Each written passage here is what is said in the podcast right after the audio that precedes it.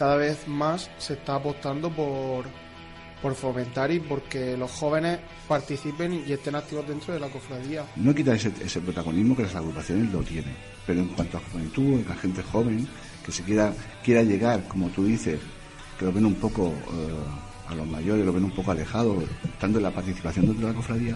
Nos tenemos que dar todos la enhorabuena de que eso sí, así, que, porque hoy en día las cofradías tenemos que remar todas juntas, tenemos que ser estar lo más unidos posible ante la frente que tenemos por parte de, la sociedad que nos toca vivir. Ese museo no se puso en marcha por un aspecto fundamental, el aspecto económico. Porque es algo que yo he podido observar en algún momento de mi vida, en mi relación con mi cofradía. Y bueno, uno puede tolerar hasta donde puede tolerar, pero entiendo que la Comisión de Observancia de la Regla eh, está para eso. Entre ellos está el futuro presidente de su agrupación y el futuro hermano mayor de nuestra cofradía. Cambio. Los californios han ganado 1-0.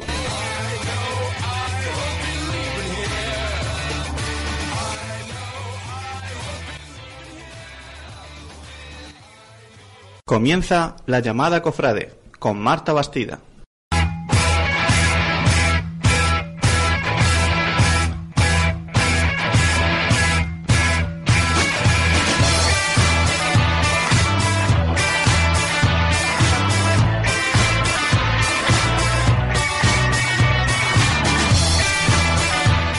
Muy buenas noches, familia Cofrades. Sed bienvenidos un día más al programa de la Semana Santa. Sed bienvenidos a la llamada Cofrade.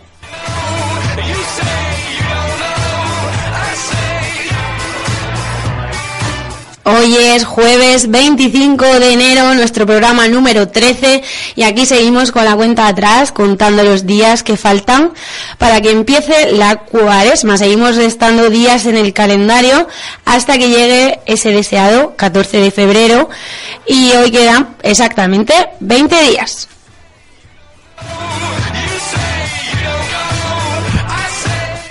Y mientras llega y no llega, nosotros seguimos al pie del cañón como cada semana en el 87.5 FM, en gacetaradiotv.com y en ivox.com. También estamos en redes sociales, en Facebook, en Twitter y en YouTube.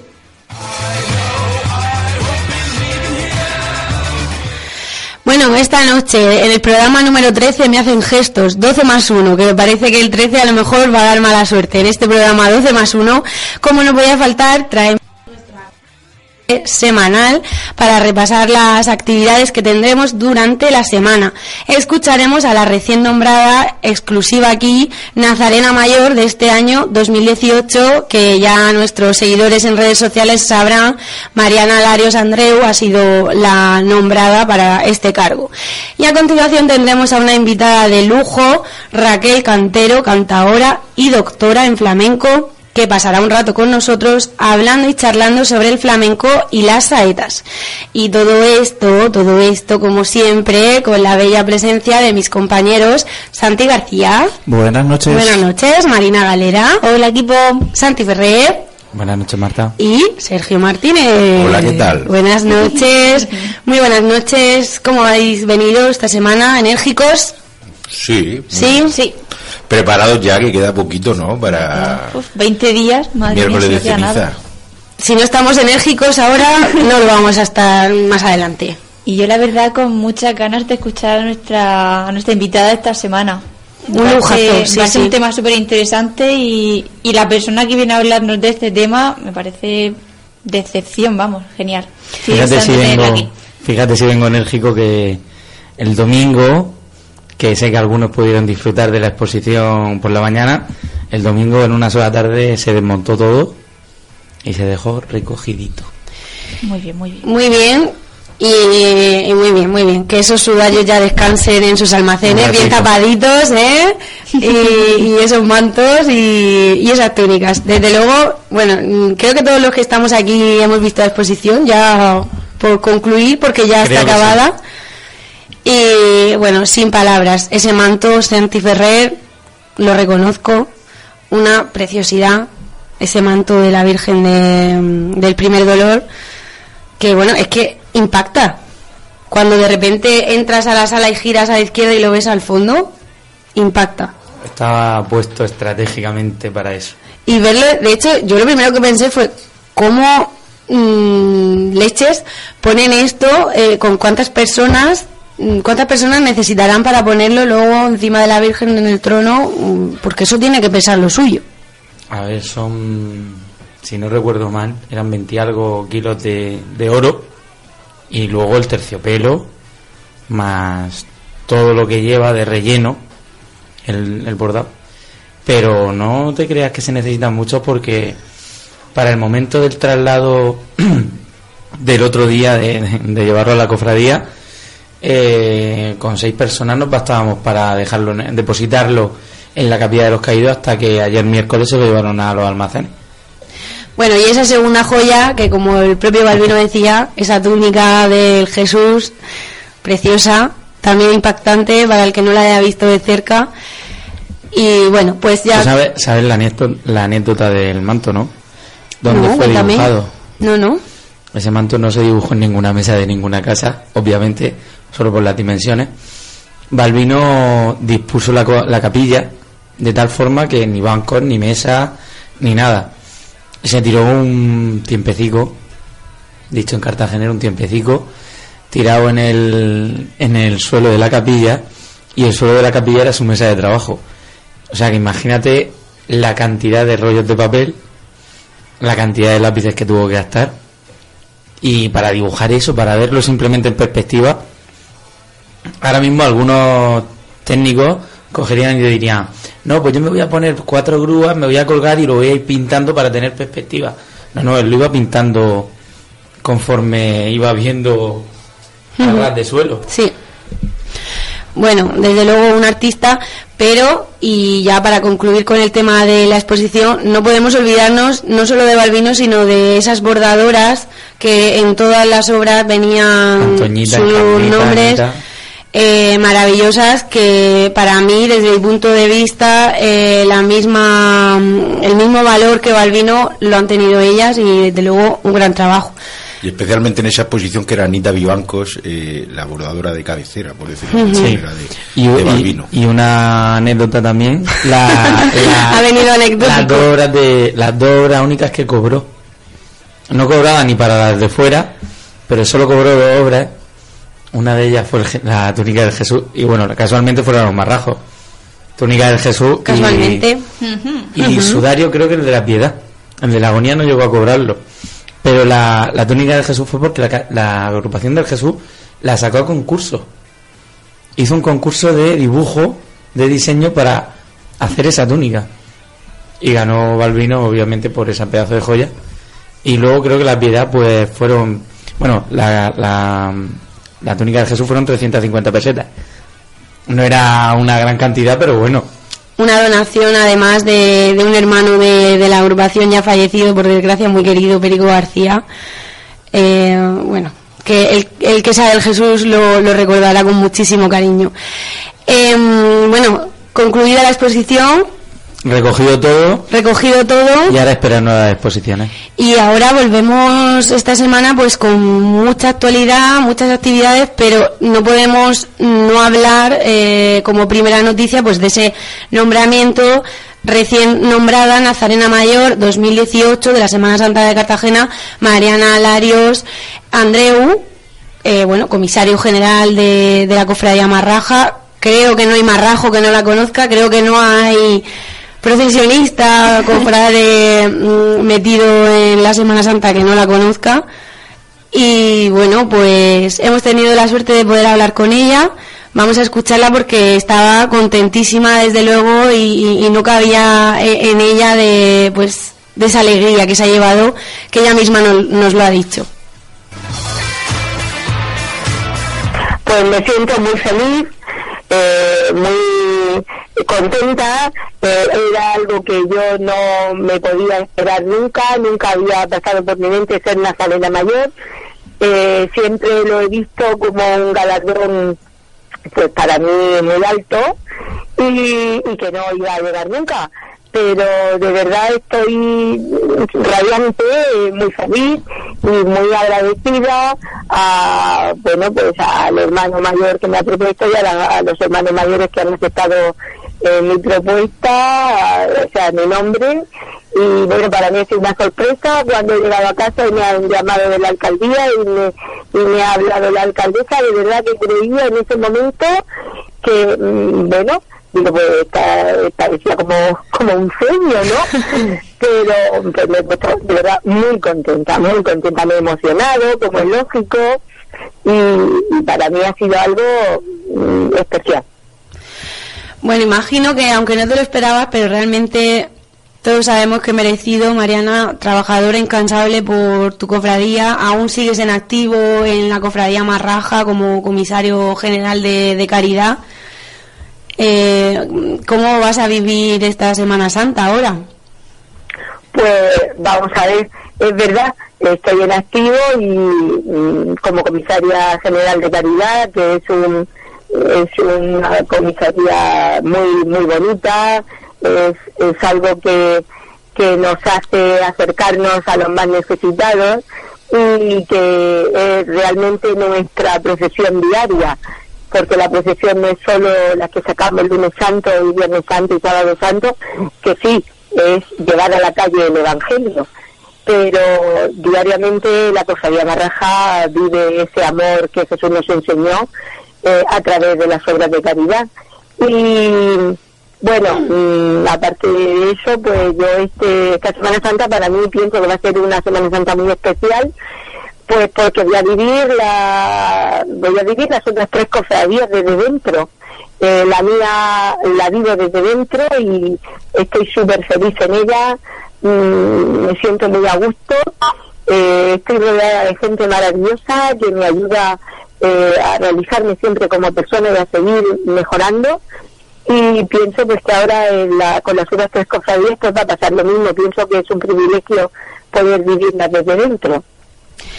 Eh, bueno, el hermano mayor Francisco Pagán eh, creo que ha, ha eh, enumerado todos tus méritos, todo tu compromiso con la Semana Santa. Mariana, comisaria de culto de la cofradía, presidenta de la Junta de Damas de la Virgen de la Soledad, hermana de Sepulcro, colaboradora con la Fundación Marraja y la Basílica de la Caridad. Y además decía de ti que eres una persona entregada al prójimo, inquieta y andariega. Eh, bueno, ¿qué supone para ti todo esto? Pues para mí supone, fíjate, em, pues yo le comentaba al hermano mayor cuando me ha llamado, le comentaba que, que bueno, que no sabía cómo darle las gracias, pero que sobre todo era por esa muestra de, cariño tan grande de, de haber puesto en mí esa confianza de, de, de pensar que, que bueno, que que puedo ser una nazarena mayor, mm, aunque sea yo profesionista y cofrade y partícipe activa de la, de la cofradía, pues que también para mí mm, eh, supone un orgullo poder representar a la mujer, a la mujer cartagenera, que a veces no está tan metida dentro de las cofradías y no lo vive tan, tan de cerca ni, ni tan a fondo pero que, que sí que lleva a sus hijos a ver las procesiones, que sí que plancha túnicas, que sí que está pendiente de los horarios de las salidas y de las llamadas y de, y de que hace, que hace que esos niños sean a lo largo de su vida luego profesionistas para poder seguir pues con nuestra tradición. Sí, recuerdo que la Nazarena Mayor el año pasado nos comentaba algo similar, ese papel de la mujer en la Semana Santa siempre en la sombra, eh, tras el hombre, ¿no? Planchando, preparando vestuario y siempre pues al final, aunque en la sombra, el pilar y, y la base fundamental donde toda la familia se, se centra y donde sirve un poco, pues que si ese pilar un día falta, nos quedamos cojos. Pues eh, sí, mira, eh, tengo que darle gracias al Señor por esas energías que tú dices y también tengo que agradecer mucho a las personas con las que eh, he estado siempre viviendo porque, eh, pues mira, a través de, de Aurelio Méndez, eh, mm, que pertenecía al, al descendimiento, pues él fue el que me hizo la primera túnica para salir de Nazareno con él. Y mi primera salida fue una madrugada de Viernes de Dolores, yo con dos años, y de su mano. Y, y he vivido siempre la Semana Santa, luego tuve la gran suerte de encontrar a mi marido, un hombre profesionista hasta la médula del Santo Sepulcro y que me hizo entonces aprender a vivir y a valorar la Semana Santa desde la cofradía, eh, conociendo lo que era realmente la cofradía, porque hasta entonces pues éramos salíamos con la agrupación que nos, bueno, que nos apetecía y tal, pero sin vivir de verdad lo que era la Semana Santa. Con él lo he aprendido y con él he seguido viviendo eh, y amando y queriendo y profundizando y compartiendo eh, esta Semana Santa dentro de nuestra cofradía Marraja. Y bueno, pues ahora en memoria de él pues sigo haciéndolo igual y dándole muchas gracias al Señor por, por haberme rodeado de, de todas estas personas que, que me han hecho y me han ayudado a vivir porque realmente yo soy Mariana pero Mariana está hecha de trocitos de trocitos de colegio, de trocitos de cofradía, de trocitos de gente que me quiere y así es como, como soy yo. En estas pocas horas en las que hemos sabido de tu nombramiento, ya hemos visto en redes sociales eh, alumnos tuyos felicitándote y, y, algunos de ellos pues diciendo que se alegran muchísimo por, por, esa profesora que te tiene mucho cariño y muchísima gente que te quiere, Mariana, y que se alegra y que seguro que lo va a compartir contigo este año. Pues seguro que sí. Mira, esta tarde cuando iba a la caridad, pues eh, había una chica eh, pasando un perrito por detrás y cuando pasó, mm, pues me dice, adiós señorita Mariana. Evidentemente yo de todo el mundo a veces no me puedo acordar porque hace mucho tiempo, a lo mejor han sido alumnas, pero sí que me da alegría ver que se acuerden con cariño porque quiere decir que algo bueno he dejado en ellos. Si no, no te saludaría, ni tan siquiera. Y de verdad para mí mi profesión ha sido más vocación que profesión. No se puede separar. Y entonces mm, estar con, los con los niños, eso es algo maravilloso que te ayuda a estar siempre al día y a estar creciendo continuamente. Bueno, Mariana, pues nuestras felicitaciones desde la llamada Cofrade. Te deseamos que esta Semana Santa la vivas de una manera pues especial y como se merece y que reivindiques el papel de la mujer en la Semana Santa, que falta hace y que seguro que tú vas a estar, vas a, estar a la altura. Muchas gracias, Marta. Eh, yo espero disfrutar esta Semana Santa, vivirla intensamente porque es una ocasión única y, y bueno, pienso que, que es un privilegio eh, poder ostentar este cargo y poder asistir a una serie de actos que, que mi cofradía sí, sí los hago, pero que sí, sí estoy, pero que las otras cofradías no, y entonces para mí este año creo que va a ser algo muy, muy, muy especial. Y estoy eternamente agradecida, de verdad, a la Junta de Cofradías y por supuesto a la alcaldesa cuando me lo ha comunicado y a todos los que han confiado en mí y bueno pues intento intentaré hacerlo lo, lo mejor que pueda y que sepa con mucho cariño a todos bueno, pues Mariana, muchísimas gracias por atendernos eh, y lo dicho, que, que, sea una Semana Santa muy feliz y, y que la vivas con muchísima ilusión. Muchas gracias.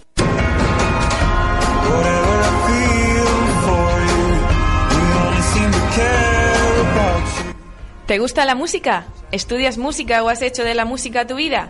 En Cartagena ya no tienes que buscar más. En Más que Cuerdas te ofrecemos todo lo que necesitas. Instrumentos, accesorios, libros de texto de conservatorio y academias. Y material de papelería. Nos encuentras en la calle Carmen Conde, esquina Jorge Juan, número 10, Cartagena. En nuestra página de Facebook, Más que Cuerdas, o en el teléfono 868 09 52 22. Más que Cuerdas, tu tienda musical.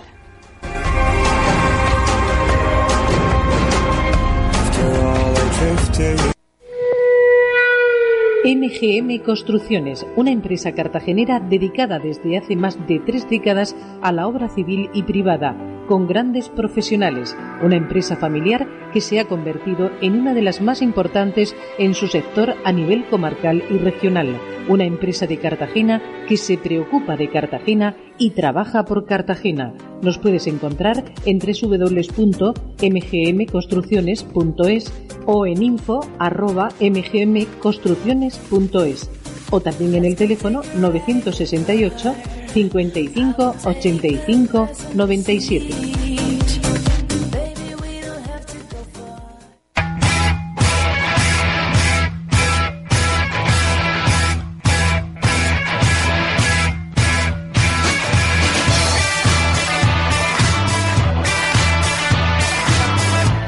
Y después de escuchar las primeras impresiones de la Nazarena Mayor recién nombrada Mariana Larios, eh, bueno, pues comenzamos como cada semana el programa de hoy con nuestra queridísima Marina Galera y su agenda cofrade.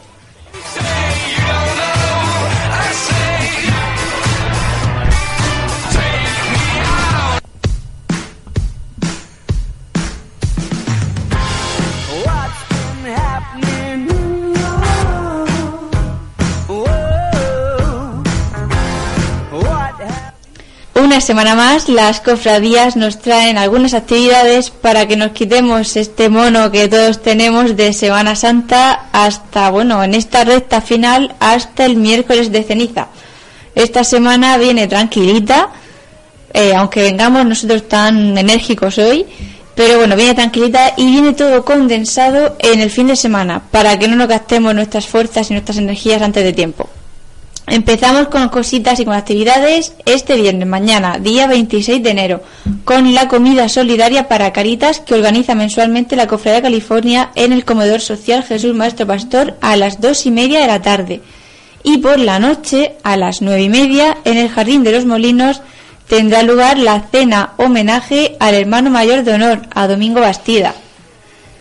Y nos vamos al sábado, día 27 en el marco del octavo encuentro diocesano de jóvenes cofrades, que tendrá lugar el próximo 3 de febrero y del que ya hablaremos la semana que viene, se celebra este sábado la quinta peregrinación de la luz cofrade. Está organizado este año este encuentro por la cofradía de Nuestra Señora de la Asunción en Jumilla. Pero bueno, lo que os cuento, el sábado, este sábado, esta semana, la actividad de la, peregrinación de la luz cofrade empezará a las ocho y media de la mañana, tempranito, en Murcia, oración y entrega a la luz y desde allí habrá una salida en toda esa peregrinación hasta Jumilla, pues que seguirá hasta Molina, después pasará por Archena, Cieza y Jumilla al convento Santa Ana. De ahí habrá una peregrinación hasta el centro de Jumilla a la ermita de San Agustín. Hacia la una y media, cuando ya toda esta peregrinación haya terminado, habrá un ágape en el antiguo convento de los dominicos y hacia las cinco de la tarde regreso a Murcia desde donde ya cada uno pues volverá a sus casas. Más cositas que os cuento. Nos vamos a Cartagena, que en nuestra ciudad también hay cosas este fin de semana. El sábado, los más pequeños tienen un plan muy especial en la sede de la Cofradía Marraja, ya que tenemos, como, otro, como todos los meses, sábado marra a partir de las once y media de la mañana. Y a eso de las doce y media, además, habrá entrega de premios del segundo concurso de Belén Nazarenos que organiza la Cofradía Marraja.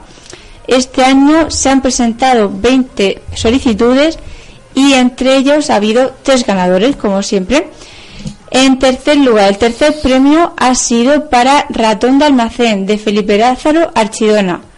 El segundo premio, creo que Santiago Ferrer le sonará el nombre, es para Pastorcillo de Rafael Pastorín.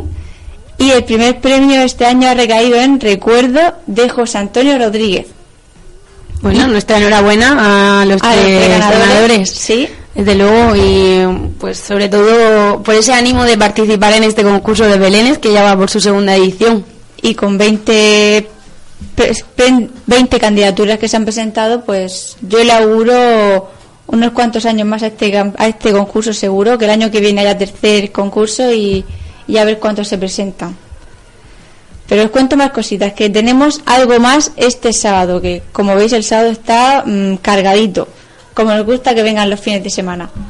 El sábado, como os cuento ya por la tarde, a eso de las ocho y media de la tarde, dentro de la programación de los actos del 75 aniversario de la imagen de la Soledad de Capuz, el grupo de representará en la iglesia Castense Santo Domingo Nuestra Señora de Luto. Un un acto que, contará con distintas obras. Podremos escuchar, si no recuerdo mal, obras de Bach, de Albinoni, no, recuerdo de alguien más, pero bueno, creo que va a ser un, un evento bastante interesante Y vamos, yo por lo menos casi casi tengo ya tachado en el calendario esta cita porque me parece que va a ser espectacular. Pues sí, yo creo que no nos lo vamos a perder. La semana que viene podremos contar eh, a nuestros oyentes cómo ha ido el acto, pero bueno, sí que es verdad que quien lo organiza, que es José Antonio Hortas, nos ha contado de qué va un poco la representación y mejor que él no lo vamos a explicar nosotros, así que vamos a escucharlo.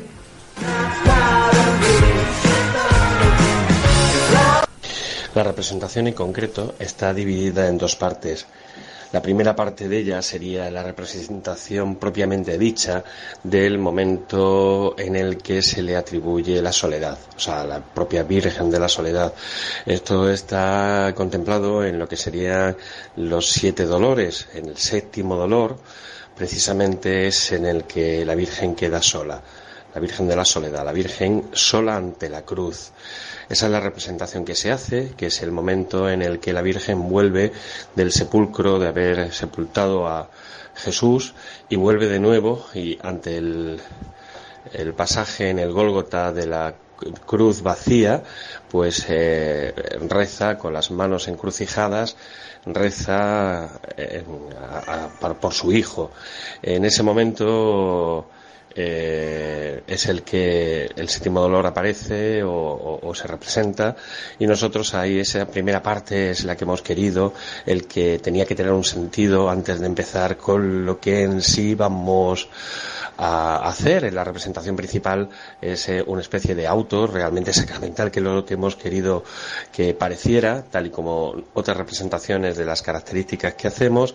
Y la segunda parte, por decirlo de alguna, decirlo de alguna manera, el segundo eh, momento de esos actos que, o de ese acto que estamos haciendo sería el de la vestida de la Virgen, la propia tradición de la vestida de la Virgen, que viene desde la corte de Felipe II, de la condesa dureña, que es la camarera, la camarera mayor de la Virgen, perdón, de camarera mayor de la reina, eh, y eh, bueno, además eh, es un honor que se le hace precisamente por las propias atribuciones de la condesa, que se le atribuye persona casta y, al quedar viuda, pues el rey le pide que haga semejante cosa.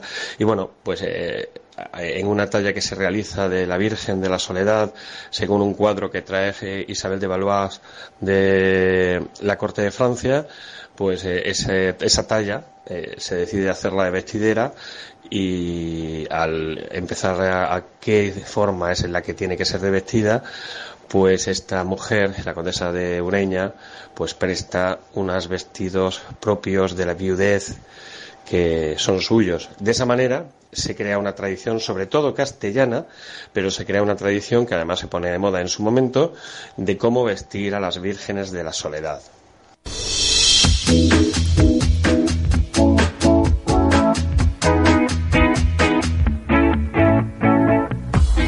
¿Necesitas un buen abogado? ¿Te gustaría despreocuparte de todo el trabajo administrativo de tu empresa y tus empleados y no sabes cómo? ¿Quieres tener siempre al mejor mediador en tus asuntos laborales? En Grupo Asesores Nova Cartago tienes la solución. Disponemos de asesoría fiscal contable, jurídica y laboral, con más de cuatro décadas de experiencia que nos convierten en referencia en materia legal y un grupo de profesionales cuyo interés es el suyo. Descubre nuestra web en www.asesorescartago.es. Puedes encontrarnos en Cartagena, en calle Cuesta de la Baronesa, número 3, primero, en los teléfonos 968 52 09 84 968 52 08 00 o en el correo félix barra baja jurídico arroba asesorescartago.es. Grupo Asesores Nova Cartago siempre a tu servicio.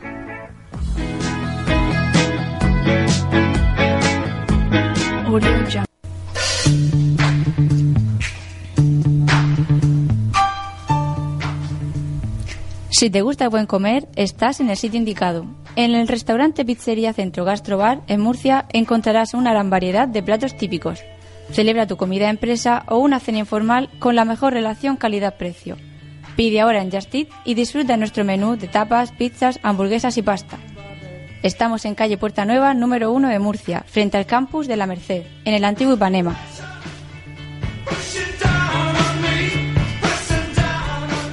Haz tus reservas al teléfono 868-076-135. Pizzería Centro, te esperamos.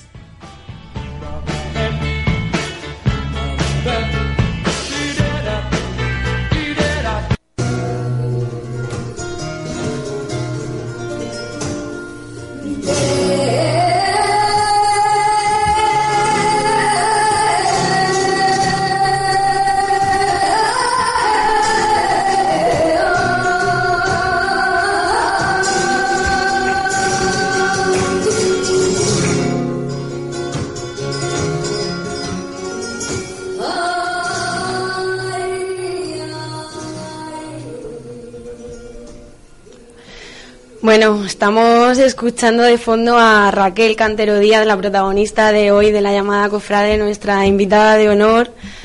Eh, Raquel Cantero, buenas noches. Buenas noches. Muchísimas gracias por, ace- por aceptar la invitación de, de estar aquí esta noche eh, hablándonos pues de toda tu, tu vida, toda tu experiencia en el mundo del flamenco y de la saeta. Eh, Raquel Cacereña, cantaora y doctora en flamenco. Eh, bueno, nosotros te conocimos a través de una charla que diste en la Cofradía Marraja hace un par de semanas, en donde hablabas sobre el origen y la evolución del flamenco. Pero bueno, tu currículum es tan extenso, Raquel, que no podemos quedarnos solamente en eso. Queremos que nuestros oyentes te conozcan, queremos que, que sepan muy brevemente, porque es muy extenso, como digo, tu currículum. Eh, bueno, pues vamos a dar unas pinceladas para que sepan un poco, pues que vienes de una familia de padres cantaores y se puede decir que desde, desde bien pequeñita eres artista, desde los ocho años. Eh, has participado en numerosos festivales nacionales, internacionales, has compartido cartel con relevantes artistas del mundo del flamenco, pues por ejemplo como Carmen Linares, José Merced, José de la Tomasa, Chano Lobato, Mariana Cornejo, Miguel, Miguel Poveda y muchísimos más que seguro que los entendidos en flamenco sabrán quiénes son. Además eres conferenciante, has ganado numerosos premios en el mundo del cante flamenco y cuentas con seis discos grabados bajo el brazo, cosa que me parece brutal y asombroso. Eres, además de todo esto, licenciada en Humanidades por la Universidad de Extremadura y recientemente has defendido tu tesis doctoral titulada La saeta en Extremadura, en la Universidad de Sevilla, cosa que te ha hecho convertirte en la primera cantaora doctora en flamenco de esta universidad, lo cual, desde luego, eh, se merece toda nuestra admiración. En la actualidad compaginas todo esto con tu labor como profesora en el Conservatorio de Música de Cartagena, donde impartes la especialidad de cante flamenco. Todo esto, Raquel, súper breve y súper resumido, porque eh, hemos tenido que resumirlo para que, bueno, pues la gente, yo creo que se quede con lo más importante, ¿no? En esta, en esta trayectoria que tienes a lo largo de tu vida. No sé si hemos sabido resumirlo eh, de manera adecuada. No sé si para ti eso es lo más destacado. Desde luego sí lo es para nosotros, ¿no? Pues eh, toda esa discografía o el hecho de que hayas sido la primera eh, cantadora doctora en flamenco. Creo que para la cofradía Marraja pues fue también un honor que estuvieras ahí dando esa charla. Desde luego la gente salió maravillada y nosotros no podíamos perdernos la oportunidad de que nos contaras pues bueno, en la charla no hablaba sobre el origen y la evolución de la saeta. Y bueno, pues vamos a introducir un poco todo esto, a ver cómo lo digerimos.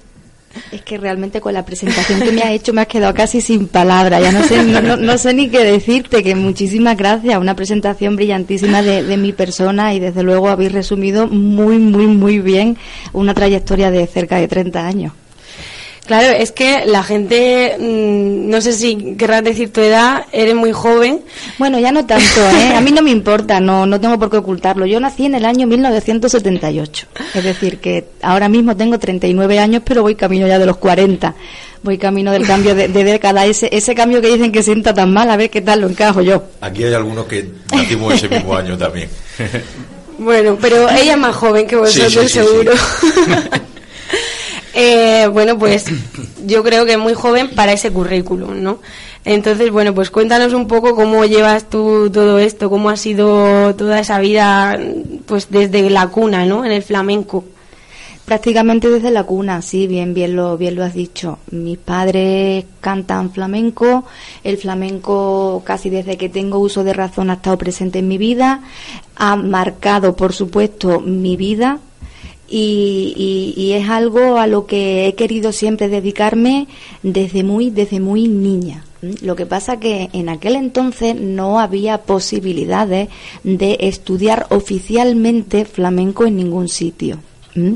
Se trata eh, ahora mismo de unas especialidades relativamente nuevas, lo que es el cante, la guitarra y el baile, como eh, disciplinas a poder estudiarse de manera oficial en un conservatorio, en una universidad. Esto es algo relativamente reciente. Entonces yo recuerdo en mi época de niñez que yo me desesperaba un poco porque yo decía, yo quiero estudiar cante, pero ¿dónde voy si es que no hay ningún sitio donde pueda ir? ¿Mm? Hmm. Con esto que quiero decir que aquí en Cartagena sois más que afortunados porque disponéis de ambas especialidades en el conservatorio ¿eh? y luego ya lo que es el grado superior pues mm, existe en, en el conservatorio de, de Murcia que realmente es algo que tan solo se da aquí en la región de Murcia, el aglutinar los, la- los dos grados de la especialidad tanto de cante como de, como de guitarra flamenca. En Andalucía se imparte también el grado profesional y superior de cante y de guitarra, pero no se aglutina en la misma, en la misma provincia, ¿vale? Están distribuidos. Ahora mismo el cante flamenco tan solo se estudia en Sevilla, en su grado profesional y en Córdoba en el superior. En Madrid también es algo relativamente reciente. La guitarra flamenca, grado profesional, se estudia en todos los conservatorios profesionales de, de Andalucía.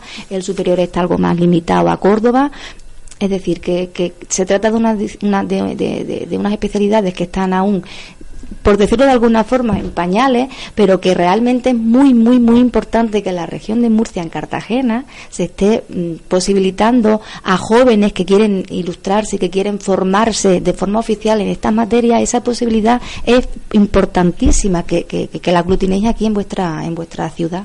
Curioso que, que sea aquí en una ciudad donde tampoco el flamenco está muy arraigado o no es algo que que bueno que se pueda vivir como a lo mejor eh, bueno pues en Andalucía no pero no sé tú si sabrías decirnos por qué aquí sí que está no esas dos especialidades y si tiene demanda Sí la tiene, claro que tiene demanda y por supuesto que hay mucha tradición cantaora y guitarrística eh, desde el punto de vista flamenco aquí en la, en la, en la ciudad de Cartagena y en la, región- en la región de Murcia en general. ¿eh?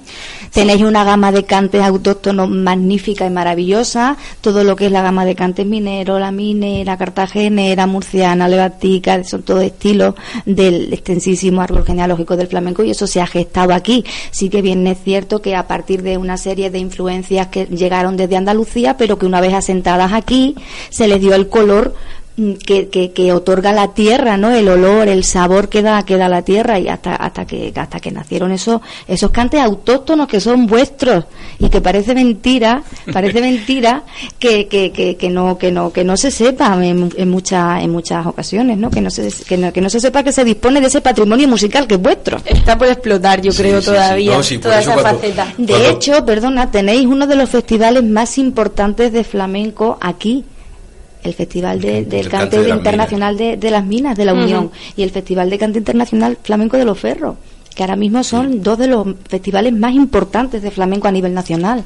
de lo si que eso existe, será por algo. ¿Dónde has participado tú? Sí, participé hace, hace tiempo, sí. Eh, bueno, la verdad es que hablando de, de este tema, preparando un poco el programa de esta noche, sí que es cierto que Sergio, eh, que él como historiador y, y mucho más ilustrado que yo, por supuesto, eh, pues me decía eso. Dice, sí que es verdad que en Cartagena tenemos nuestra propia personalidad, ¿no? En este estilo y, y muchos tipos diferentes dentro de un mismo, de una misma, género. Lo, lo que ha comentado ella, la- la- de- del, del campo de Cartagena, de la sierra, las mineras, las cartageneras eh, y luego las, las murcianas también. Eh, Las son- levanticas, el fandango minero, claro. la taranta matriz, luego dentro de cada una de ellas a su vez distintas variantes atribuidas a el artista o cantador que se supone que por tradición oral nos ha llegado que las ha recreado, entonces ha tomado el nombre de ese artista en concreto, ¿no? Claro. O sea que y si hay una tradición, tienes que pensar que solo, por ejemplo, el Festival del Cante de las Minas tiene 54 años, me parece, o 55, una barbaridad, son, son muchísimos años. Yo creo que es uno de los festivales, si no hubo de los más, el más antiguo, de los más antiguos festivales flamencos que puede haber en España. Y luego el, el, Festival de los Ferros, pues mm, también es un festival mm, de relevancia y aparte está en, en- en pleno corazón del campo de Cartagena como puede ser mm, Torre Pacheco. O sea que son que, que parece que a lo mejor los que los que estamos en el entorno más urbano, ¿no? Hmm. Es como que, que Estamos un poco al margen. exacto un poco más ¿no? al margen de esa historia, pero no es una es una tradición eh, centenaria y, y el, el- el- y aparte viene precisamente lo que decía ella de- por esa influencia de, de- de esa inmigración andaluza y, y- y hacia precisamente a las minas, ¿no? Al trabajo en la mina y, y demás y, y- al final pues caló, caló, caló muchísimo y, y- Que ese a lo mejor sí que podría ser el origen un poco de, de cómo llega la saeta, ¿no? O el flamenco y todo este estilo a, a esta Hombre, zona. la tradicionalmente, ella nos podrá, no lo podrá decir mucho mejor, pero tradicionalmente siempre se dijo que, que- que esa influencia, a lo mejor en el flamenco, en, en la, en la zona de Cartagena, llegó, llegó por, por- por esa inmigración en el siglo XIX, último tercio del siglo XIX, eh, y me imagino pues que también acompañaría el, la saeta. Es más, yo he traído hoy una grabación eh, de una de las saetas más antiguas que hay grabada en Cartagena, eh, que erróneamente ponía que estaba grabada en 1925. No es cierto porque eh, en, en esa grabación también suena una marcha de Eduardo Lázaro Tudela, que es Santo Sepulcro. Eh, y Santo Sepulcro es una composición del año 1931. O sea, lo que sí sabemos con seguridad es que es una grabación que está hecha entre el año 32 y el año 35 y ya es una grabación sonora de una saeta en la Semana Santa de Cartagena. O sea que eh, se sobreentiende que si ya en el año entre el 32 y el 35 hay una grabación sonora es porque anterior, la saeta ya estaba mm, eh, Arraigada. arraigada en, en- en- en las procesiones de Cartagena. Ujú. O sea, ahora, ahora más tarde la escucharemos. Mientras tanto, vamos a, a seguir hablando con Raquel. Yo no sé si te voy a pedir algo seguramente muy complicado, pero a ver si brevemente comentar un poquito cómo fue esa charla en la que hablaste en la sede Marraja sobre el origen y la evolución de la saeta.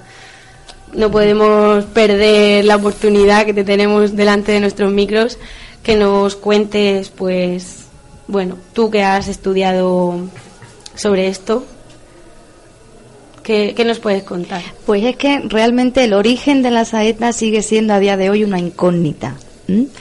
Partimos de la base de que nos estamos, sobre todo el, investigador, ¿no? Partimos de, partimos de la base de que nos estamos enfrentando a un canto o cante que se ha transmitido oralmente.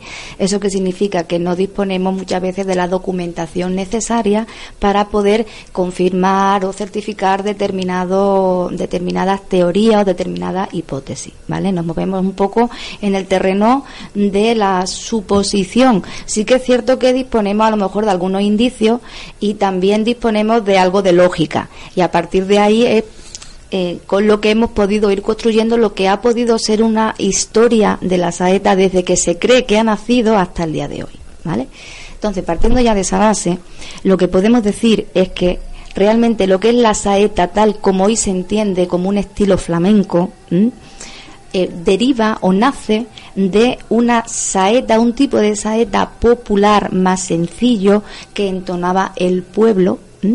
Y sobre este tipo de saeta llamada antigua, llamada saeta primitiva, saeta llana, eh, la, primera documentación eh, que, tenemos o de la que disponemos en la que se recoge la melodía arranca de 1874. Eh, hay una partitura eh, de, de Eduardo Con en sus cantos populares españoles se editó en 1874. Ahí viene recogida la melodía de la saeta que cantaba el pueblo hacia finales del siglo XIX. ¿M?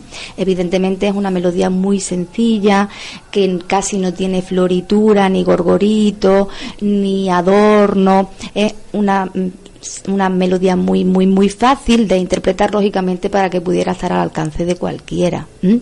¿Qué es lo que ocurre? Que esa melodía sencilla de la saeta primitiva popular llana es la que los cantaores flamencos toman hacia finales también del siglo XIX y lógicamente lo que coge un flamenco va a sonar flamenco, porque tenemos una estética tan poderosa que todo lo impregna y todo lo absorbe. Le va a dar una estética flamenca el cantador a esa saeta popular sencilla, primitiva que entonaba el pueblo.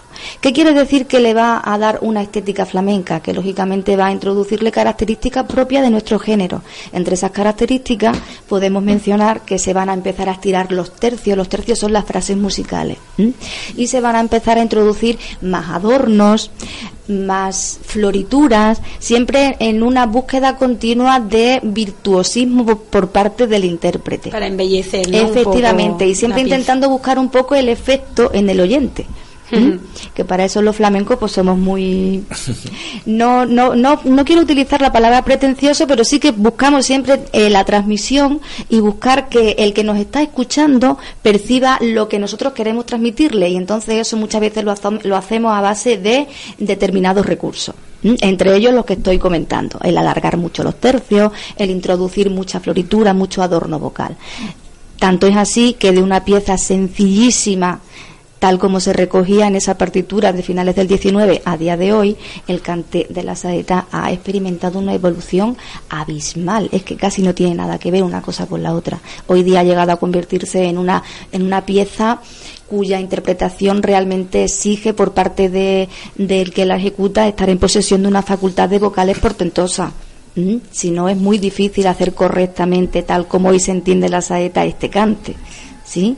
Más Sí, o menos, además, muy y- resumido, muy resumido es lo que puedo contaros. Incluso una interpretación no corporal, ¿no? De darle ese También- dramatismo, ese interpretar lo que se está cantando. Efectivamente, eso también forma parte de los recursos que los flamencos utilizamos buscando la transmisión y que se, lo que nosotros llamamos pellizcar, que se pellizque al que nos está escuchando, que reciba realmente el mensaje y que le Que remueva las entrañas. que conmueva, sí. Eso es. Y la emoción de, de- de- de tanto de, en este caso de- de- del que la interpreta como de- del- del que la recibe no que, que se emocione también con, con, con- Es con- que la saeta realmente hoy día como cante flamenco para mí es uno de los más difíciles, no solamente por cuanto dificultad técnica, sino también porque mm, lleva implícita un, un componente emocional muy, muy, muy, muy fuerte. ¿M?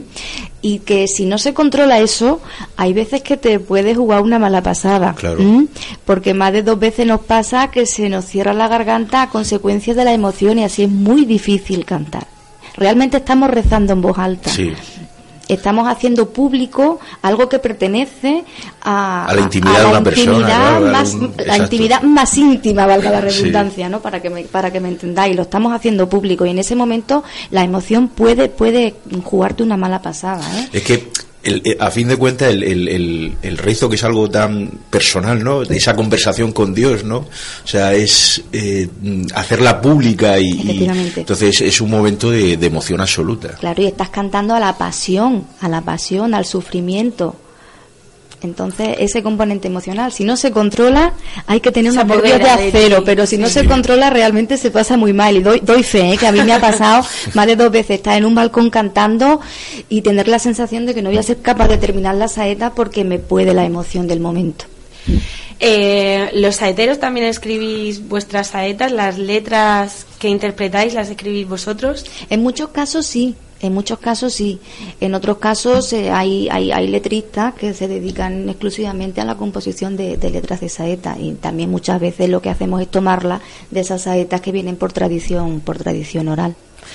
Bueno, Raquel, cuéntanos cómo se consiguen las destrezas para llegar a, a- a ser saetero, para llegar al nivel de decir, bueno, voy- estoy preparado para poder cantar una saeta. Estudiar y tener mucha afición. Evidentemente hay que partir de la base de que se dispone de un instrumento vocal mm, medianamente aceptable. ¿eh? Medianamente aceptable. Luego ya lo demás se puede potenciar si se trabaja. Sí, la materia prima es fundamental. eso es fundamental. Pero sobre todo mucho estudio, mucho mucha afición. Para mí la afición es la base de todo. Es lo que va a hacer que tú progreses, que te preocupes por mejorar Que te y que te preocupes por aprender y que te preocupes por superarte. Pero no solamente en el cante de la saeta ni en el flamenco en general, sino en todo en la vida. claro Efectivamente. Es así. Efectivamente. Y, y una pregunta, el, el, eh, porque eh, tradicionalmente siempre se, se había reflejado un poco, ¿no? Cuando uno lee los medios y demás y se habla del mundo de la saeta, uno siempre piensa eh, especialmente en Andalucía. pero sin embargo es algo que en Extremadura, en, en la región de Murcia, en Castilla-La Mancha, o sea que es más común, eh, quizá en la mitad de la península ibérica hacia el sur, pero que no es, es cierto que en Andalucía hay un reflejo importante, pero que en, en esas comunidades que rodean Andalucía también son tradiciones importantes y, y centenarias, vamos. Lo que es la saeta popular antigua, aún Sí. hay muchos, muchos lugares en los que se sigue conservando, y no solamente en la mitad surpeninsular, eh, también, También en la el- mitad en norte. la lo que mitad pasa es norte. que eso no se sabe. Otra Pues cosa fíjate, es es la, un tema que, que- Claro. que- que para estudiar, claro. Otra cosa es la saeta flamenca, que sí que es cierto que está más vinculada a lo que es la mitad sur. Peninsular. La saeta flamenca, como pasa con todo el flamenco. Ahora, Claro. también tenemos que tener en cuenta otra cosa. Producto de la inmigración, También. las tradiciones, las costumbres se van asentando en el lugar en el que cada uno acaba haciendo su, su vida. ¿Qué quiero decir con esto? En Cataluña, en Bilbao, hay muchísima inmigración extremeña, andaluza, que arrastran también sus tradiciones. Y en esas procesiones semanas santeras de estos lugares también se cantan saetas que es algo Claro. relativamente reciente, que a lo mejor no cuenta con una tradición de siglos, pues a lo mejor no, pero sí que arranca de 40 años para acá. Claro, es producto de esa inmigración industrial a Euskadi y a Cataluña y, Efectivamente. y al final, claro, se refleja en la sociedad de, de- y en las tradiciones sociales de, de- de ese pueblo hasta que extremeño. van andaluz, claro. arraigando, hasta que van Claro. arraigando. Como dentro de 200 años ninguno vamos a estar aquí, no podremos saber qué es lo que va Claro, a pasar, que pero más o menos nos lo podemos imaginar, pues que acabar arraigando las tradiciones de la misma forma que lo hicieron aquí en el siglo pasado o que lo hicieron en Extremadura en el Claro, siglo pasado. Claro.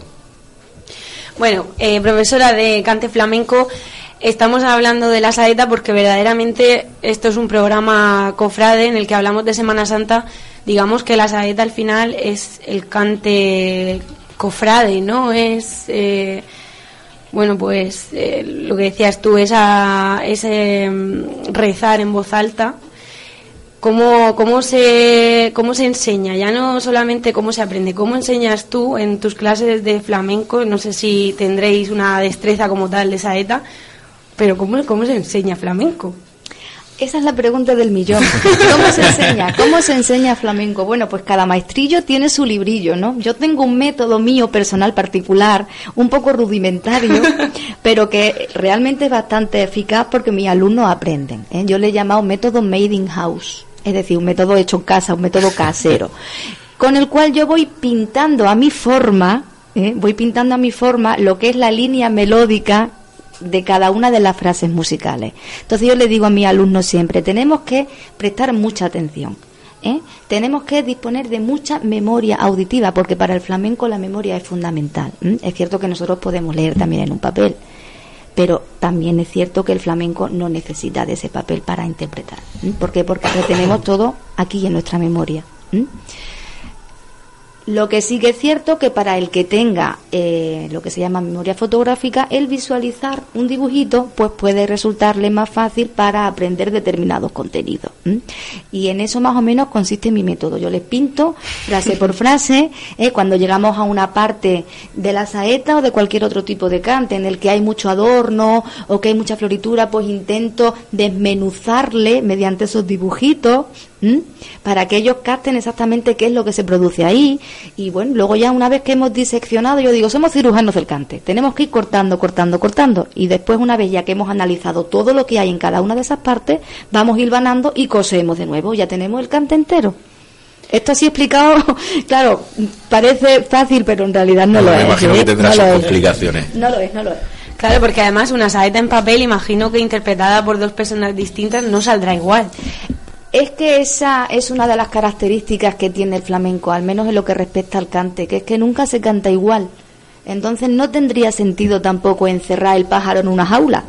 Claro. Ni la, ni Porque la- se, ni estaría, se veces. estaría limitando lo que es la creatividad. Y entonces llegaría un punto en el que el flamenco se convertiría en un arte muerto y no lo es. Flamenco sí se caracteriza por algo porque es un arte vivo que está en continua evolución. Y esa evolución de dónde arranca?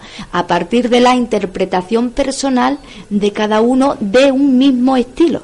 Cada uno vamos a intentar siempre plasmar algo de nuestra propia cosecha en ese cante y a partir de esa interpretación personal es a partir de lo que evoluciona el cante flamenco, no solamente en la saeta, en todos los estilos. Bueno, Raquel, ¿eres cofrade? Sí, soy Semana Santera, sí, sí, sí, sí, soy cofrade. Yo la verdad es que soy muy, muy de mi Semana Santa de, de, ¿De Cáceres? sí, muy de mi Semana Santa de Cáceres. Ahora ya también lo soy de la de Cartagena. ¿m? Hay, eh, lo- hace- no hace mucho en un medio local me hacían una, una entrevista que, que había aprendido estando aquí en Cartagena. Y yo dije que lo difícil que era vivir con el corazón dividido entre las, la tierra que me había visto nacer y la tierra que me ha acogido con tantísimo cariño y que me ha permitido ver cumplido mi sueño, que es el de ejercer la docencia, ¿eh? enseñando flamenco del conservatorio. Verdaderamente. Entonces, no por eso ahora mismo tengo el corazón dividido entre la Semana Santa de Cáceres y la Semana Santa de Cartagena. Y qué Porque- pena que siempre son al mismo tiempo. Eh, Entonces, que- y, y eso eso digo, ¿y, y qué hago? ¿Me divido en dos? Mando un trocito de Raquel para allá y otro se queda aquí a ver cómo me lo monto este año. Pero sí que es cierto, también tenéis una Semana Santa magnífica. Es muy distinta ¿eh? a, la que, a la que yo he venido viviendo eh, en, mi- en mis años anteriores de vida en, en Cáceres. Es muy diferente, pero cada una tiene su, tiene su encanto y, y la verdad es que la, la Semana Santa de Cartagena me ha maravillado. Nada que envidiar maravillado. la de Cáceres a la de Cartagena. He tenido la, suerte y el placer de haber estado en Cáceres, de haber estado, bueno, visitar ese, ese centro histórico maravilloso y ese centro de interpretación de Semana Santa maravilloso que yo vine y creo que en este programa ya lo he comentado más de una vez de ese centro de interpretación de Cáceres porque envidia pura fue lo que sentí al entrar y decir, ¿por qué en Cartagena no tenemos uno igual? o, o aunque sea peor, ¿no? Pero algo así para que la gente pueda pueda ver como es nuestra Semana Santa. Eh, bueno, tú nos decías que llevas en Cartagena desde 2015. Sí. Imagino que ya habrás podido ver las procesiones de aquí. Sí, sí, tuve la suerte. El año pasado tuve la suerte de, de disfrutarla.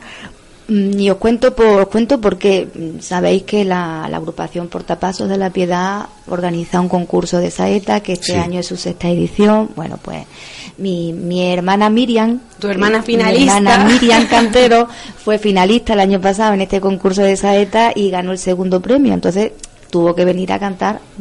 Cantó en, el- en la, en la madrugada, en del la jueves al viernes, en el encuentro, ¿no? Y entonces ese fue uno de los motivos por los cuales decidimos quedarnos toda la semana aquí en Cartagena para disfrutar de, de vuestra Semana Santa. Y mis padres que vinieron también se fueron, se fueron encantados, se fueron, se fueron maravillados. Tu hermana que ha vuelto a ser finalista este Mi hermana año que ha en el vuelto a ser finalista, nacional sí. de saetas.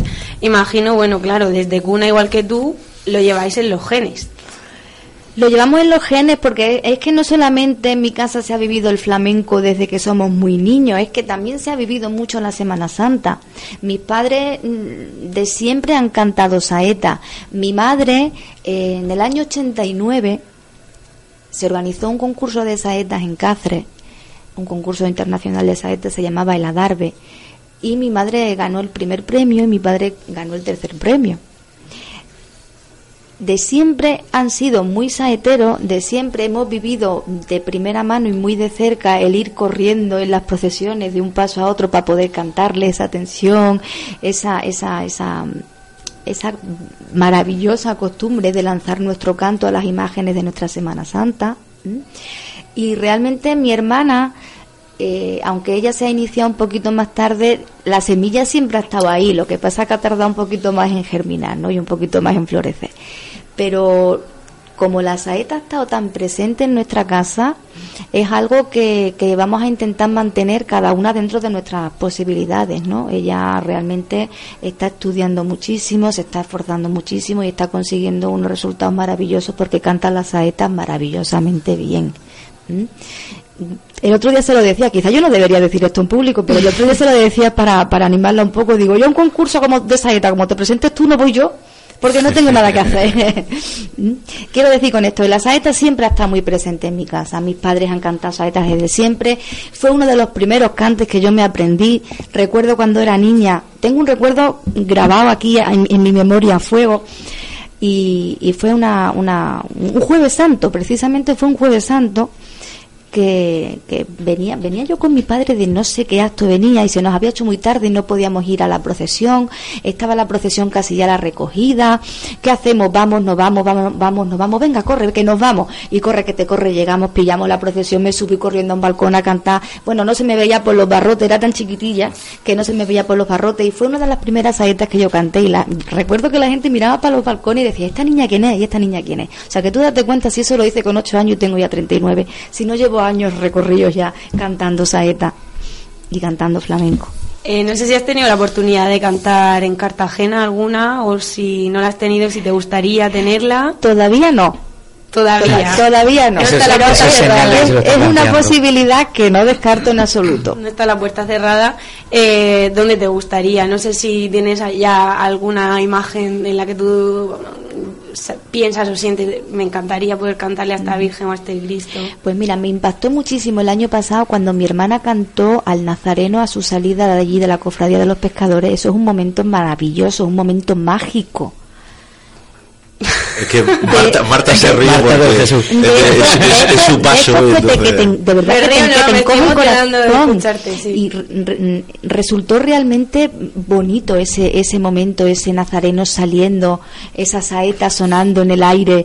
Fue un momento realmente la, maravilloso. la- la bruma marinera, los barcos de fondo, el- el- el- la, la humedad de, de- de- del mar. eh, es- no, no es cierto que la, la mañana, la madrugada de- del Viernes Santo de Cartagena es muy especial. Y esa salida del Nazareno es, es muy emotiva. Es la noche, es la noche sí, que más sí. saetas se has en Cartagena. la fibra es más, en- en- es más, hace años, hace, hace años, cuando yo era niño, eh, había un certamen nacional de saetas que se hacía en, en, en- en la madrugada del Viernes Santo Marrajo, que se le hacía al, al nazareno. A lo largo de- del recorrido de la procesión se iba, se hacía el certamen y se iban cantando varias saetas.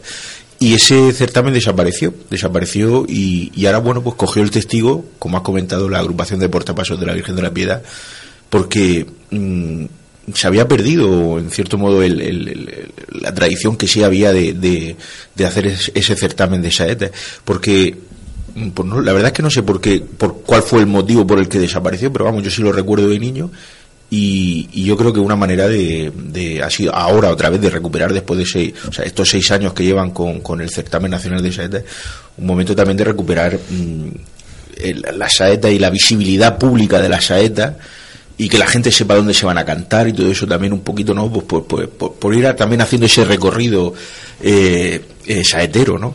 Eh, y luego, bueno, yo siempre recuerdo, a mí una, un- hay una procesión en Cartagena que es muy especial, que es el Via Crucis del Cristo del Socorro, que es la primera que sale, que es el viernes de la madrugada del viernes de Dolores, y que baja por la, el- la calle de la Concepción, que es la antigua ca- calle que llegaba hacia la Catedral Antigua de Cartagena, que está en ruinas, pues siempre la bajada a, la Plaza San Ginés, esa esquina que se ve en la que bajan los dos tronos, siempre ahí, en ese balcón, siempre cantan saeta, es un momento muy emotivo ahí en la Plaza San Ginés también. Sí, para, para los portapasos con el trono cargado en la cuesta también. ¿no? Sí, sí, pero bueno, si hay que bajar un momento se baja, pero, No, pero no, ese, no. ese balcón de ahí de, del, Ante, ante una saeta no se baja nunca. de la del de ahí en la en la Plaza San Ginés es también un, yo creo que un momento Es, es que realmente desde, bueno, desde los 80, 90 por ahí, yo creo que mm, se dejó de cantar saetas en Cartagena, entre comillas, porque antes sí es verdad que se cantaban también saetas a, a Viernes Santo Noche,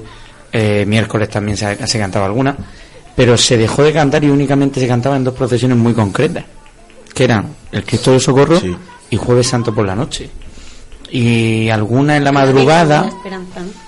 No, no, la Virgen de la Esperanza no, la- el mismo balcón que dice él de la bajada de la cuesta, esa El casa también da para la calle del Duque y el Jueves Santo. la antigua calle del Duque de Nájera. Los cuatro tronos reciben una saeta cada uno, de la misma persona y desde el mismo balcón. Pero mm, yo recuerdo en la madrugada, de pero no de, de cuando estaba el certamen de saeta, sino mm, todo el año en la madrugada al Jesús, cuando pasa por el Pinacho, también hay un, bueno, había, yo creo que ya no, el hombre ya no está. Había un hombre que siempre cantaba una saeta en esa esquina, en el Pinacho. Pero como también es un sitio como muy arraigado para, para lo que es Santa Lucía, es un lugar de tradición. Yo me quedo con una cosa que ha dicho Sergio, que el concurso nacional de saetas le está dando visibilidad a las saetas, ¿no? Creo que, y yo hablo por mí porque me siento súper ignorante en esta cuestión y, y me da vergüenza reconocerlo, pero es la verdad. Pero creo que a raíz de, de este concurso nacional, y creo que además cada año está cogiendo pues ya más solera, más prestigio, creo viene gente de toda España. Y yo creo que gracias a, a esto pues se está dando a conocer un género que desde mi punto de vista se estaba perdiendo si no estaba perdido. En es que yo creo, Cartagena. no, no lo puedo decir ella, pero yo creo que entre los 80 y 90 hubo como una pequeña crisis, ¿no? Quizás, o, o- a lo mejor menos visibilidad pública, no lo sé. Pero quizás eso fue algo generalizado, ¿eh? Yo Sí. recuerdo en, en Cáceres, por ejemplo, también pasó algo Por eso sí, hablo- hablo general, O sea, que o sea. realmente puede que sea un, un- una... Unas etapas, ¿no? Así. Sí, que haya etapas y que realmente la saeta como, como una parte que es hoy día del género flamenco también está sometida a modas. Entonces, si está de moda se hace, si no está de moda pues no se hace. Pero sí que es cierto que es una tradición muy bonita, una tradición de mucho, de mucho, de mucho tiempo y que realmente hay tradiciones que hay que mantener y que hay que conservar. aunque sea a base de mucho trabajo, a base de poner en marcha concursos, a base de siempre hay alguna Claro. forma para mantener determinadas tradiciones. Y la saeta es una de ellas, es algo muy bello que en realidad enriquece enormemente esos desfiles procesionales. Aparte de lo que signifique para cada uno a nivel de, de fe y de devoción, ¿no? Y por eso creo que, que- que mantener estas tradiciones es muy importante y que todos los que podamos poner un granito de arena para que esto llegue a buen puerto, pues debemos hacerlo, ¿por qué no?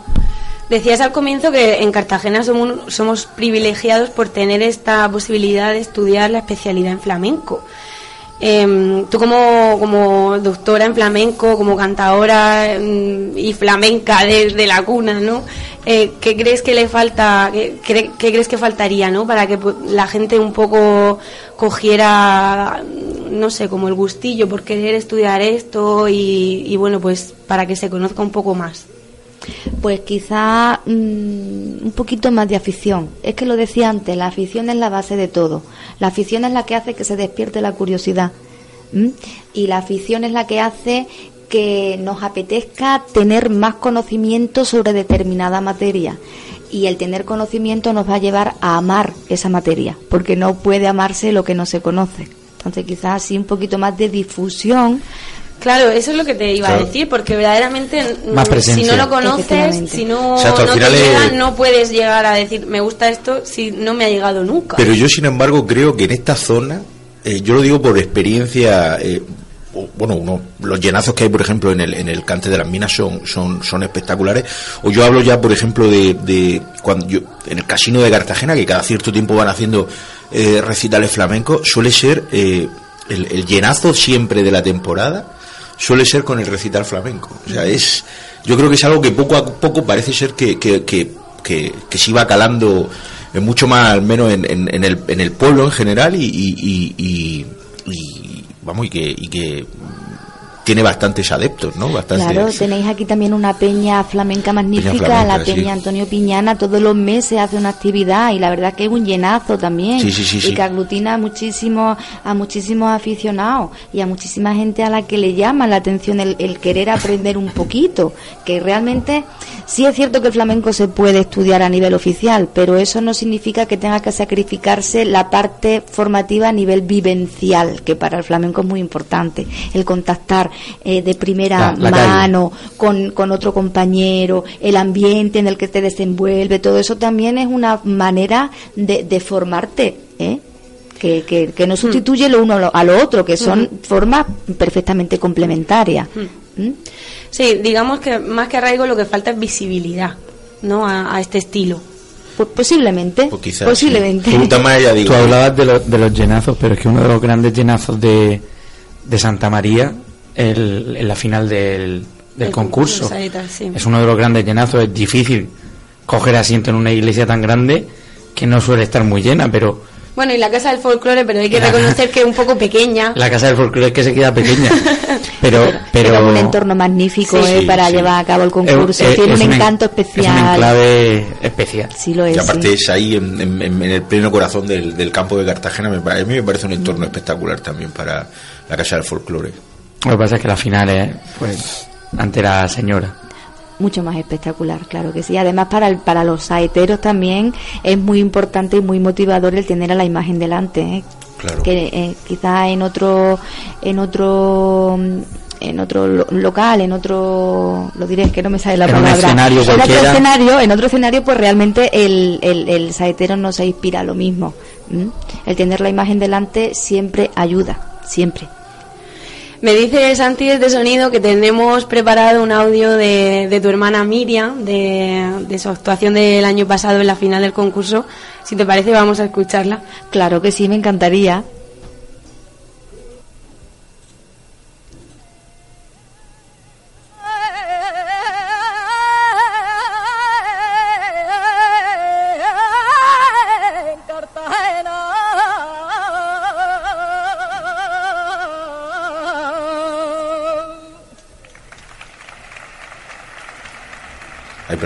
Bueno, hemos escuchado el final final. Cartagena. El final, que el final de la saeta. Efectivamente, en el encuentro, esa procesión de- del encuentro de la madrugada del Jueves Santo.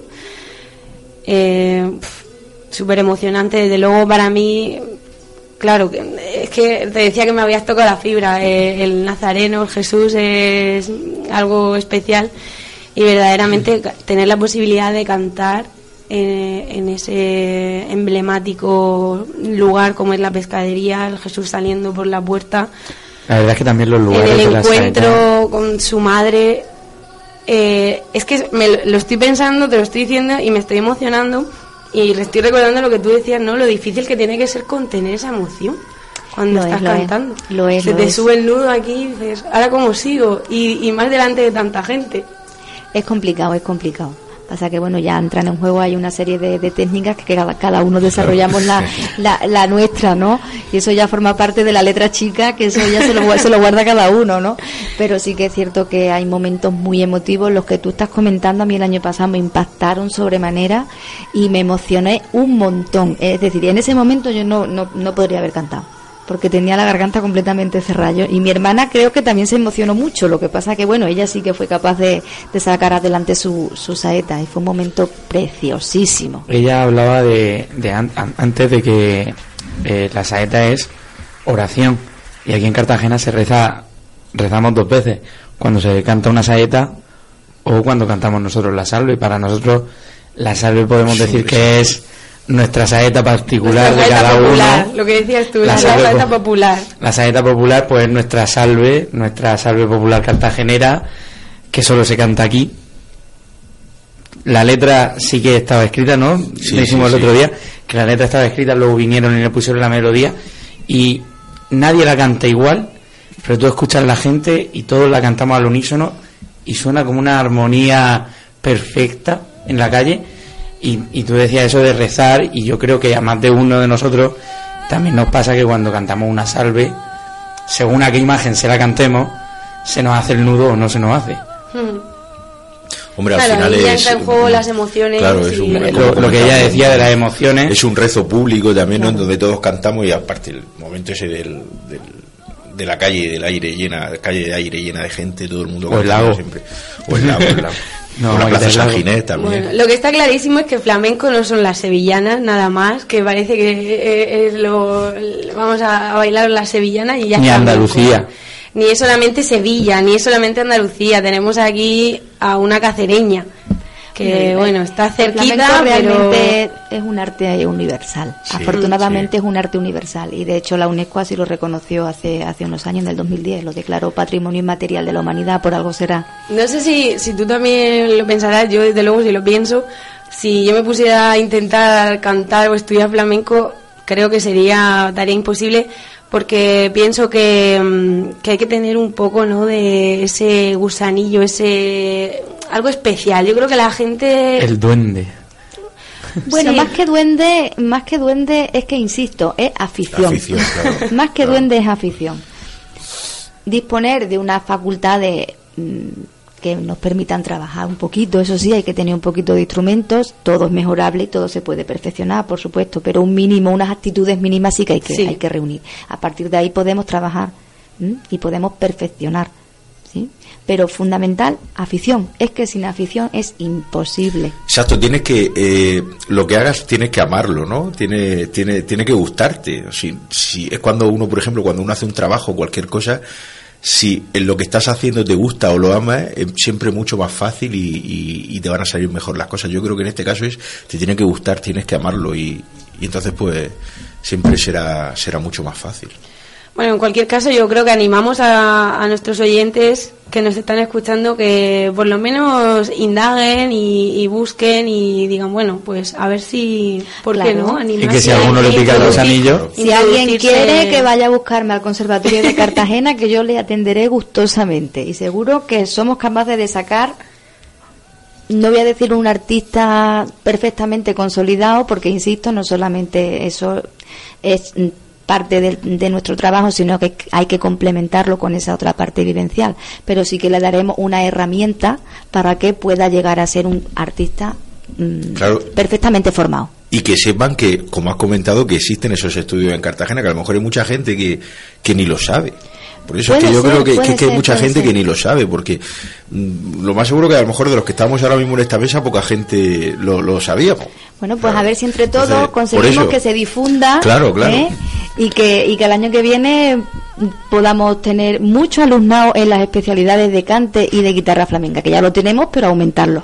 Y que no solo sea en Cartagena, sino que se amplíe un poco a, a otras comunidades. También. Que se facilite un poco el acceso a estos estudios a todos aquellos que quieran, mm, que quieran, que quieran hacerlos, ¿no? Exactamente.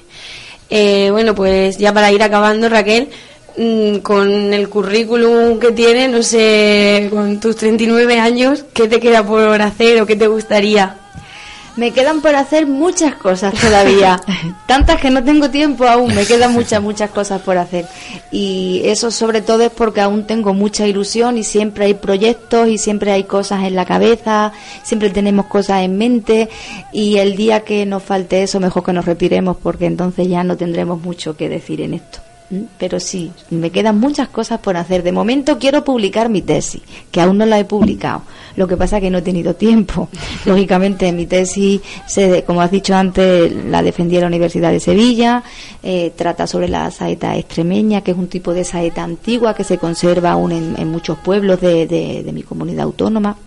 Pero claro, es una tesis que tiene 1047 páginas porque son siete años de trabajo de campo y siete años de investigación. Entonces, lógicamente, eso no me lo va a publicar nadie. Tengo que darle una vuelta de tuerca y convertir ese texto académico En eh, texto otro, en claro. otro tipo de formato más accesible para Hmm. todo tipo de lectores, ¿no? Y eso me conlleva un tiempo que ahora no tengo. Pero eso sí que es cierto que es uno de mis proyectos más inmediatos, ¿no? El poder publicar mi tesis, porque realmente entonces, ¿para qué? Eh, he invertido tantísimo esfuerzo, tantísimo tiempo y tantísimo trabajo para tener la tesis en el salón para que quede bonito. Bueno, pues sí, bonito queda porque está muy bien encuadernado, pero no es el sentido. Mm, El No, sentido es poder eso- dar a conocer los resultados de esa investigación. el, el- la- los conocimientos que no se expanden, por decirlo de alguna manera, o sea, lo, no existen. O sea, la Se, investigación. se- se acaban muriendo Claro, claro, en o esa sea, es, estantería. es- es el- la gente tiene que tener acceso ¿no? al conocimiento y la mejor manera, pues, mediante las publicaciones, está claro. Y, y, claro, yo lo digo como historiador, uno puede hacer una investigación histórica maravillosa, pero si la tiene en su casa, mm, no existe. Efectivamente. Y bueno, eh, Así es. en Cartagena te seguiremos viendo. Espero que sí. Yo por mí. Buena señal será, ¿no? Por mí, exactamente. si sigo por aquí es buena señal, es buena señal. Bueno, pues nada, ya solo te queda que te haga más raja, Raquel. Yo te invito a... Recojo, recojo la invitación. No sé si Santi, a lo mejor que somos... Es que aquí tenemos en California. Yo, yo ya sabéis que soy imparcial. No, no tomo partido de nadie. Bueno, nada, lo importante es, si eres cofrade, que, la- que lo disfrutes, que además están a la vuelta de la esquina nuestras procesiones. Y desde luego, pues te invitamos a que, que la disfrutes como una más, como una cartagenera más, ya no como turista, sino como una persona que lleva aquí viviendo ya pues tres años aproximadamente y que está aportando tanto a nuestra ciudad y a nuestra cofradía y a, la Semana Santa. ¿Y que se anima un año de esto a cantar? Hombre, Lo haré, eso- lo haré, lo haré, lo haré, lo haré. Claro que sí que lo haré. Y cuando Contar resumas tu tesis, Eso. vuelves y ya la comentamos. Y ya os la cuento. bueno, Bueno, Raquel, pues muchísimas gracias por este rato con nosotros. Muchísimas gracias a vosotros por invitarme. un placer. El placer ha sido mío. Cualquier cosa que preciséis de mí, aquí, aquí me tenéis. Muchas gracias. Gracias.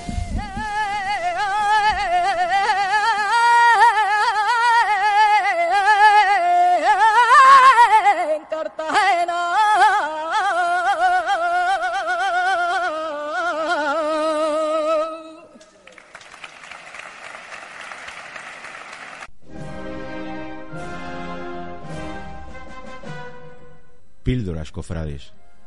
¿Sabías que...? La Cofradía California es la única de las cofradías pasionarias de la Semana Santa de Cartagena que ostenta el título de pontificia, ya que el Papa Benedicto XIV le otorgó el mismo allá por el año de 1750, conmemorando que en esas fechas era año jubilar.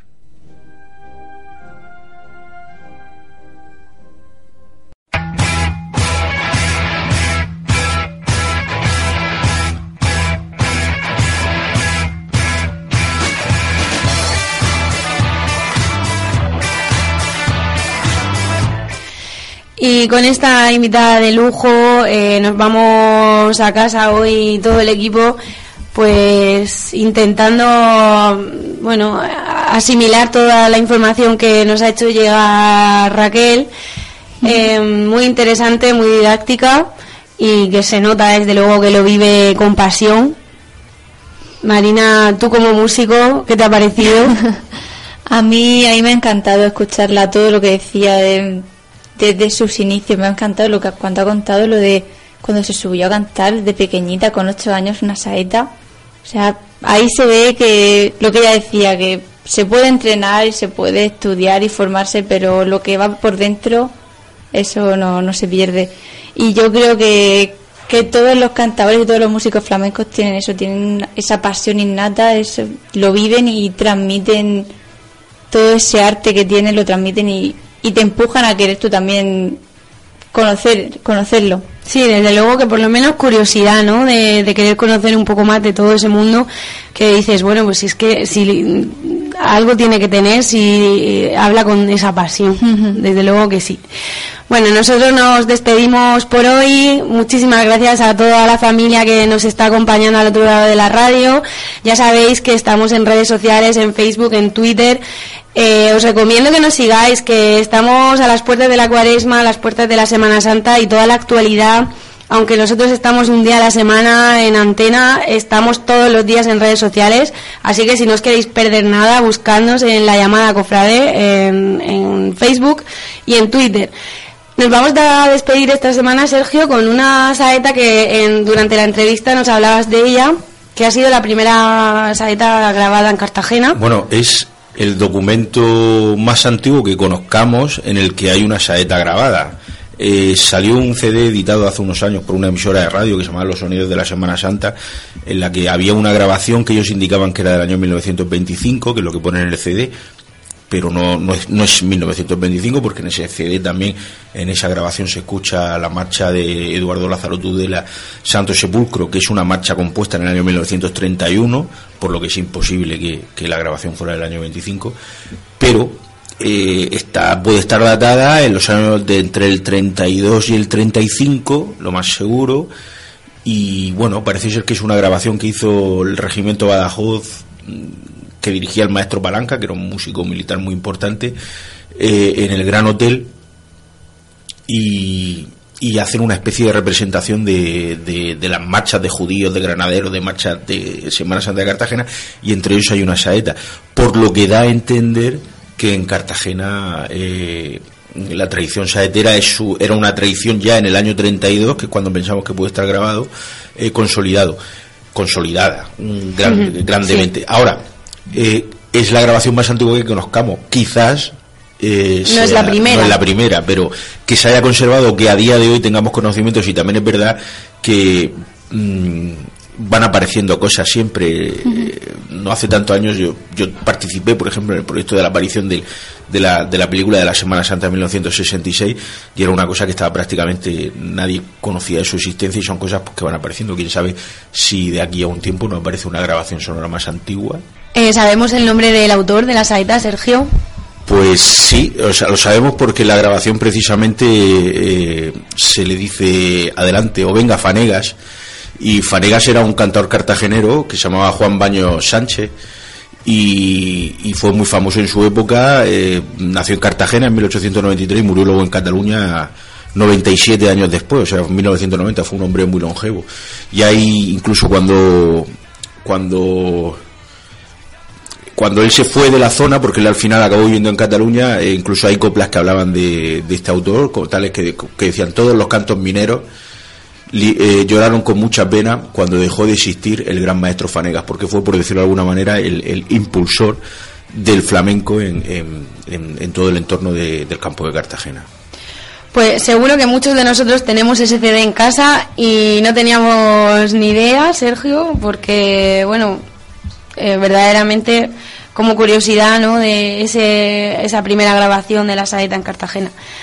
Vamos a escucharla y nos despedimos por hoy con esa, saeta. Muchísimas gracias, equipo, por una semana más. A toda la familia os envío un, un abrazo enorme y nos volvemos a escuchar la semana que viene.